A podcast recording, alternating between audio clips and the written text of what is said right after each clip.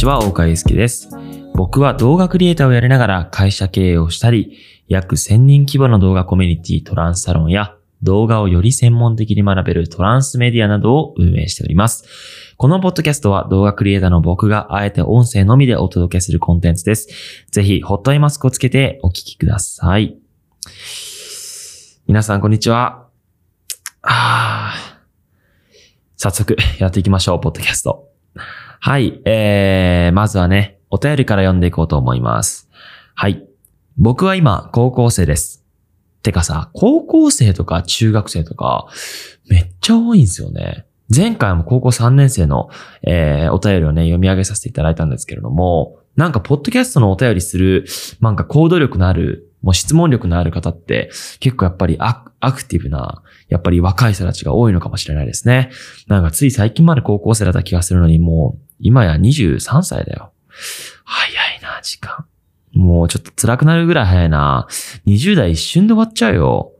とりあえず、一生懸命走り抜けないと。と思っている私、大川祐介ですが、えー、すいません。続きを読みさせていただきます。今は iPhone だけで撮影編集しているのですが、これから夏なので、海や川で水中の映像も撮りたくて、GoPro を買おうと思っています。他にも欲しい機材があるのですが、それを買うためにバイトを始めたいと思っています。ですが、自分の学校はバイト禁止でバレたら定額になります。そこまでのリスクを負ってまでバイトするべきでしょうか？それとも iPhone で撮影技術を磨き続けるべきでしょうか？回答していただけると幸いです。はい。まあ、えっ、と、今回のタイトルにもある通り、僕のね、アルバイト事情を話そうと思うんですけれども、まずはシンプルにこのお便りの回答といいますか、僕の客観的な意見を皆さんにお伝えしようと思います。えーまずですね、えー結論から言うと iPhone だけで撮影すべきだと思っております。えーこれって不思議でして、あの、僕もやっぱ動画を始めた時ってまず GoPro を買ったんですけど、あのまあ、GoPro 買ってそこからドローン買って一眼レフ買ってって、どんどん今やレッドシネマカメラまで買って、もう機材をやっぱりその、いい表現をするために、その機材のスペックどんどん上げていくっていう流れがもうずっとここ4年間ぐらいで続いているんですね。で、ただ、やっぱりそのどの表現よりも、あの、より多くの人に見られているコンテンツってスマートフォンなんですよね。iPhone で撮影した動画が多くの人たちに見られているので、あの、正直言いますと、その、シネマカメラとか、一眼レフとか、そういった高画質を求めているのって、なんか、本当に動画クリエイターだけというか、動画業界の人しか求めていないので、むしろそのスマートフォンユーザーっていうのは人口に、まあ世界の8割ぐらいの人たちが持っているので、まあそういった人たちに、その本当に人口の数パーセントの動画業界に向けたコンテンツじゃなくて、もっとなんか裾野を広げるっていう観点でも、スマートフォンで表現した方がシンプルに見られますからね。見られるし、より感動を生むと思うんですよね。だってみんなのポケットに入ってるスマートフォンでここまで表現ができるんだっていう、やっぱりそのコントラストが明確なので、まあだから僕はね、あの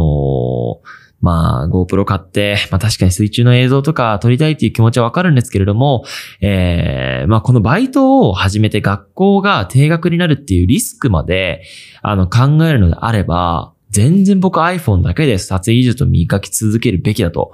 めちゃくちゃ思います。ただね、その、アルバイトをすることで、えー、まあできる経験とかもあるし、えーもちろんね、その、お金が貯まったら、まあ、自分がね、好きな機材、まあ、欲しい機材があるっていう時点で欲しいと思うんですよ。その欲を留めることってのは本当に難しくて、僕の場合だったら、僕の性格だったら、これは間違いなくバイトして GoPro を買うんですけれども、あの、今この文面を全体として見てアドバイスできるとしたら、えーそこまでして機材を買う必要はないかなと、iPhone だけでも十分かなと思っております。はい。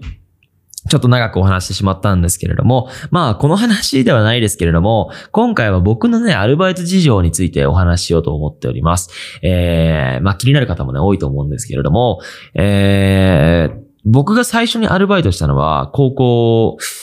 2年生かな ?1 年生の時かで、マクドナルド。マクドナルドのアルバイトを友達の紹介でまずはやりましたと。で、その後、ドミノピザ行きました。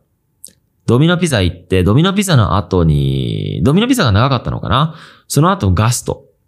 ステーキガスト。まあデリバリーですよ。基本的にデリバリーやっていて、そっからコンビニ。みたいな感じで、別になんか大して、いい経験を積んだかって言われたらちょっと難しくて、マクドナルドも友達がいたから、で、ドミノピザも友達がめちゃくちゃいたから、で、ステーキガストは、まあ、あのー、まあ、恩師と言いますか、その、お世話になった方がいたから。っていう、まあなんかいろんな推移があって、あのー、まあ今に至るんですけれども、そこのアルバイトの、まあ価値基準がちょっと面白くて、えー、まず、ま、マクドナルドに関しては、えー、働きやすかった、シンプルに。その、時給ですごく細かく、なんだろうな、時給の調整ができるので、あの、部活動をやっていた僕からすると、まあ、夜少しだけ働いてみたいな、あの、ことができたので、すごくなんか良かったなって思ってます。で、アルバイト、マクドナルドは、まあ、自然に辞めて、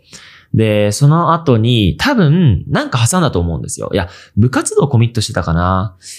うん。マクドナルド、マクドナルドって呼べねえわ。マクドナルドの、あの、時期は、まあ割と部活動とか学校の、まあことメインでやっていて、まあ本当に軽く遊びがてら働くぐらいな感覚でしたね。次に、その、あれですね、えー、バイクの免許を取得して、そっから、まあドミノピザでデリバリーをするようになりましたと。で、そこがね、本当に長かったですね。あの、楽だしね。やっぱりその、部活後に疲れて仕事するってなった時に、めっちゃ座ってだけなんで楽なんですよ。だから、まあ、ドミノピザのアルバイトはすごくやっぱ楽しかったなと思うし、何よりもメンツ、友達がめちゃくちゃ多かったんで、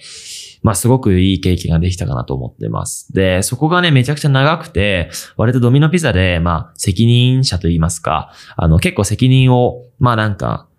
なんだろう、責任がしっかりあるぐらいの地位まで、地位というか、立場になったんですね。で、その時にちょっと、まあ、いろいろあってしまって、そのいろいろあったっていうところは、ちょっと、あの、今回控えさせていただくんですけれども、まあ、クビになりましたと。そんなめちゃくちゃ悪いことって言ったらちょっとおかしいな。捉え方がやったらまあ難しいんですけれど、まあちょっとクビになってしまいまして、えー、そこで、あれですね、えー、ステーキガスト行きましたと。ステーキガストで、またドミノ、ドミノピザでね、デリバリーがあったので、そこのデリバリー業務に作ってなって、そこに誘ってくれたのが、えー、僕のその将来の夢、その経営者になりたいっていう、あの、思いを、まあ、夢をぶつけて、えー、アドバイスをくれた恩師の方がいるんですね。その方も、まあ、経営者をやっていて、まあ、なんか、今はね、そういったアルバイトで、まあ、若い人たちと交流してっていう価値観を持ってる方なんですけれども、えー、そこで本当にいろんな話を聞いて、僕もなんか夢が切り開かれたというか、で、えー、まあ、ステーキガストに誘われたんで、そこで行って、またそこでも将来の話をしながら、だから、本当にその、お金を稼ぎに行くとか、アルバイトをなんていうの、を楽しむとか、そういった軸でステーキガストで働いてたんじゃなくて、あの、本当にその恩師とコミュニケーションを取るために、あの、バイトに行くみたいな。本当にそんな感じでしたね。そこで、えー、ちょっとお金をもっと貯めたいなっていうふうに思って、えー、ローソンで働きました。で、この働き方、やべえ、今ローソンって言わなきゃよかったな。もっと深く話したのに、そしたら、まあ、ローソンで働きまして、えー、夜勤についてました。というのは、まあ、日中働いて、で、夜勤で働いて、みたいなことを、まあ、繰り返していましたね。当時はもう映像も仕事にしていて、まあ、5万円ぐらい。映像で5万円、アルバイトで5万円みたいな感じだったんですけれども、まあ、最終的には、その、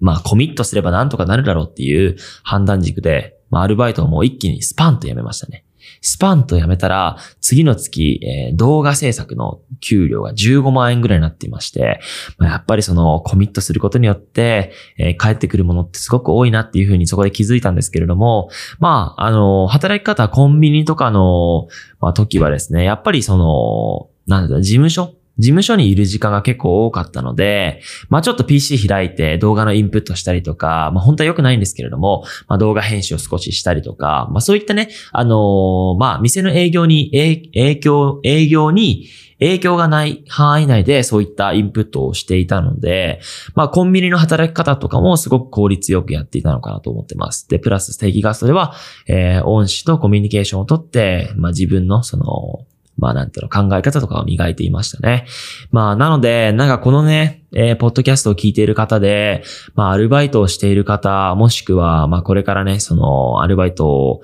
始めるとか、仕事を辞めるとか、そういったいろんなね、えー、まあ悩みを持っている方がいると思うんですけれども、まあこれだけは言えるのは、うん、本当難しいですけど、アルバイトで、えー、まあ、自分のね、将来の夢とか目標がある人で、アルバイトがゴールな人ってのは絶対にいないんですよ。あの、明確にその自分の夢とか目標を達成するための、まあ、あの、準備段階としてアルバイトがあるように思っていただけたら、まあ、すごくいい立ち位置なのかなと思っているので、まずは自分の夢とか目標を決めて、で、動画っていう夢があるのであれば、動画制作、広告とかの仕事があるのであれば、やっぱりその制作現場のアシスタントを入れてもらったりとか、あとは、なんだろうな。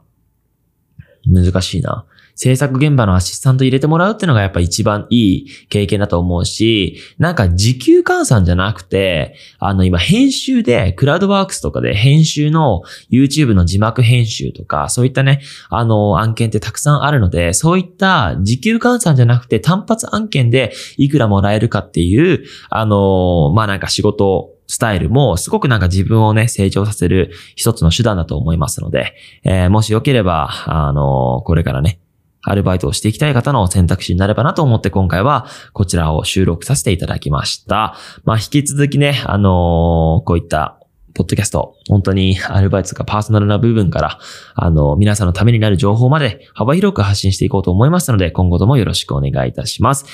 はい、えー、まあ、このね、ポッドキャスト、お便りとか、あとスポンサードバックとかも用意してますので、えー、もしよければ概要欄のリンクからチェックしていただけたらと思っております。そして、えっ、ー、と、このポッドキャストよりも、えー、濃い情報といいますか、僕のその考えているその思考を、えー、毎日数千字、トランスサロンに記事に書いていますので、えー、もしよければ遊びに来ていただけたらと思っております。はい、じゃあそんな感じで今日のポッドキャストも以上となります。皆さん今日も頑張ってください。さよなら。